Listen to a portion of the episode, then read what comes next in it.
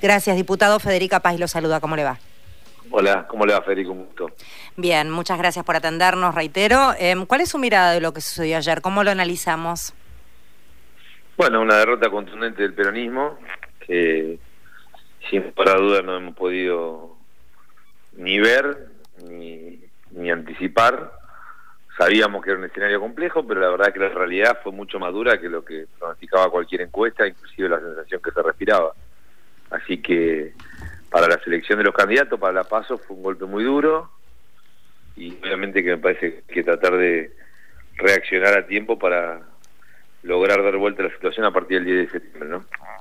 Leandro, ¿cómo va? Mario Giorgi soy. Eh, ¿Cómo le va, Mario? Bien, el fenómeno era previsible. Veíamos que ahí hay una historia dentro del peronismo de cuatro listas, eh, además la gestión Perotti con una imagen muy baja.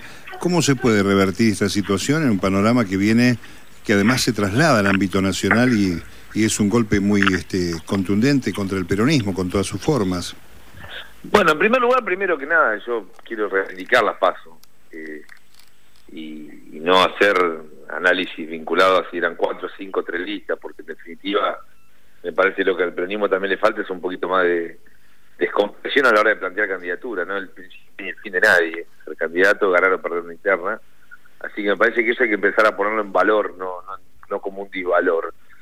Probablemente lo que sí tengamos que rever son las estrategias, fundamentalmente las estrategias de lo que hablamos y que decimos, porque evidentemente en algún punto estamos hablándole a un sujeto o a una persona que está mirando otra película o que tiene otro tipo de ponderación de lo que hacemos nosotros y creo que ahí está la, clave, digo, ¿no? Me parece que el tema es hacer que la política vuelva a hablar de las cosas que tienen en común con la sociedad, vuelva a tener una agenda más vinculada a los problemas de la gente y menos a la vanidad de los dirigentes, y vuelva a tratar de construir un discurso que tenga que ver con la cotidianidad del día a día de las personas.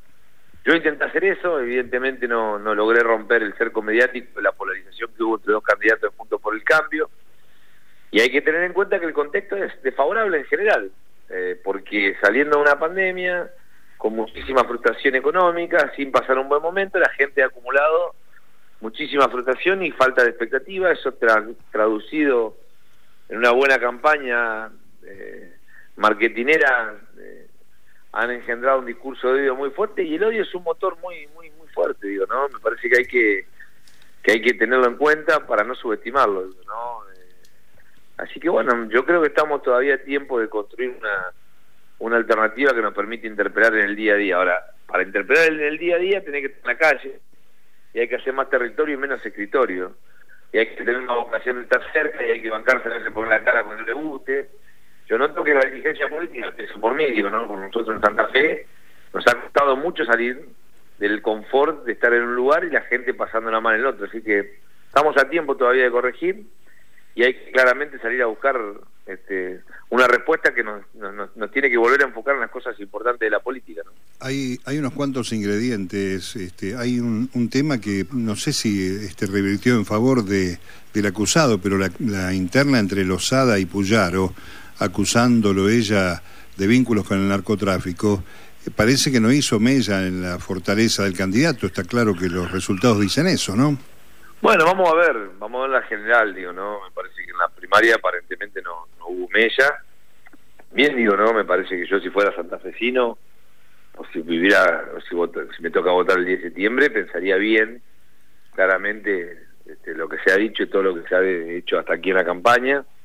Me cuesta creer que la gente vaya a votar por default o en defecto y por afecto. Pero bueno, yo insisto, creo que todavía la cosa está abierta el panorama es realmente adverso, no hay que desconocer que estamos en un golpe muy duro, pero me parece que tenemos todavía que tratar de convertir la impotencia, la bronca, la angustia en esfuerzo, eh, en esfuerzo militante.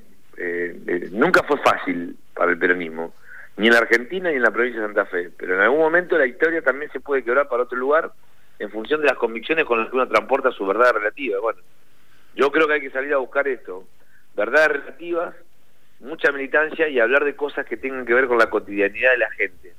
Hablar del problema del transporte, hablar del problema del trabajo, hablar del problema de las cosas que en Santa Fe hace mucho tiempo no se discuten y que desde mi punto de vista, lo digo constructivamente, me parece que al gobierno de Perotti le costó demasiado hablar.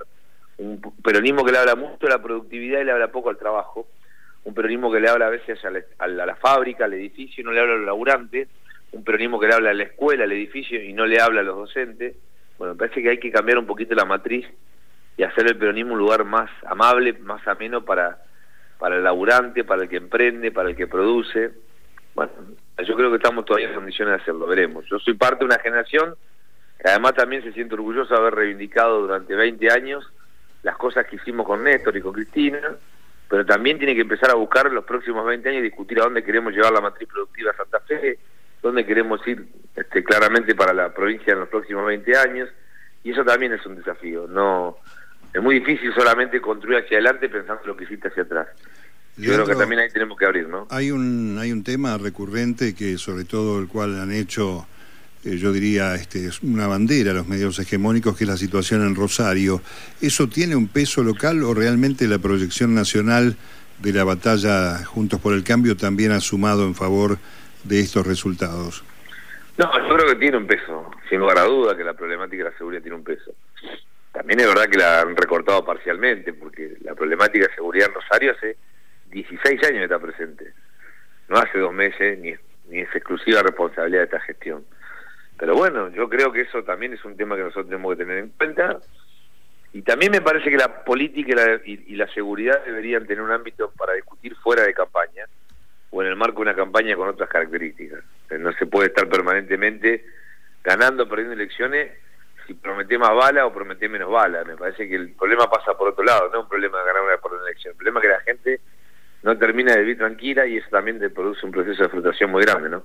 Estamos hablando con Leandro Busato, diputado provincial por Santa Fe, precandidato a gobernador en las pasos de ayer. Eh, ya un poco tomando lo que, lo que traía Mario a la charla, esto de Lozada de repente revoleando acusaciones de narcotráfico a su, a su contingente del mismo partido. Em, creo que en realidad el resultado, en realidad Lozada en eso creo que le hizo un favor a su adversario. Creo que la gente de alguna manera lo que hizo además fue eh, decir que no quería. Es una lectura y vale como tantas lecturas hay, pero me parece que esto de revolear denuncias sin ningún tipo de prueba y sin ningún tipo de sustento se lee como una agresión, que de hecho lo es, porque si uno revolía una denuncia lo que tiene que hacer es ir, a la justicia, no andar usándolo en campaña en un set de televisión.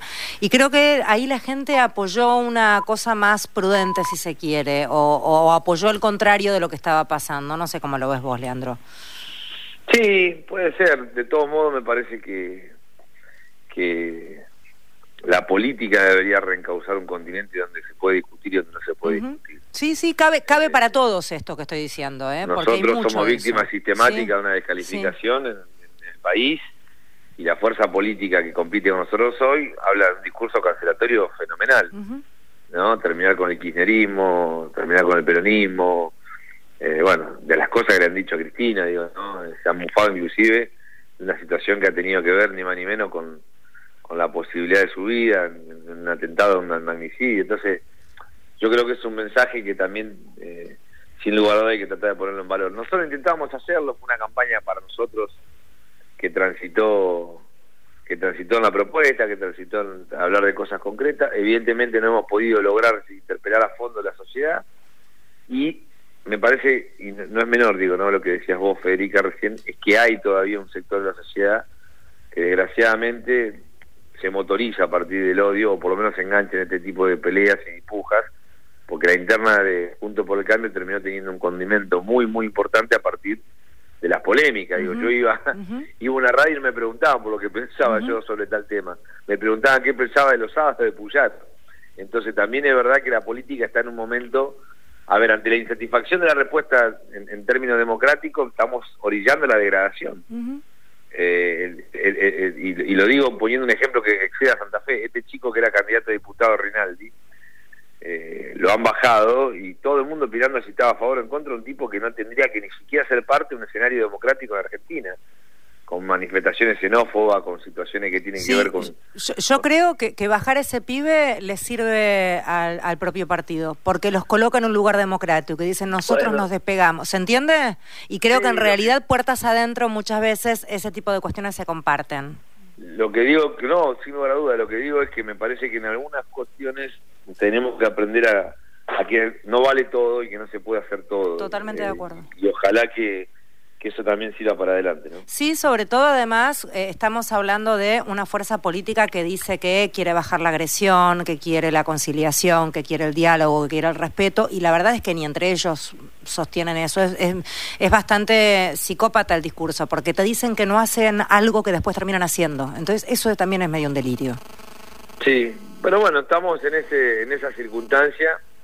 Eh, ojalá que tengamos todavía eh, la posibilidad de encontrar compañeras y compañeros que, salgan, que, salgamos, que, estemos presentes. Yo estoy golpeado porque a mí no me gusta perder nada y estamos este, amargados, pero tenemos que salir. La, vida continúa y hay gente esperando que la política realmente se plante para resolver los problemas de la gente, no de los dirigentes, así que bueno, le vamos a meter para adelante de acá el 10 de septiembre y vamos vamos a luchar todo lo que tengamos que hacer para, para dar vuelta un resultado adverso, ¿no? Gracias por hablar con nosotros, Leandro. Gracias, un abrazo para usted, hasta luego. Leandro Busato es quien estaba hablando con nosotros, diputado provincial por Santa Fe, precandidato a gobernador en las pasadas de ayer.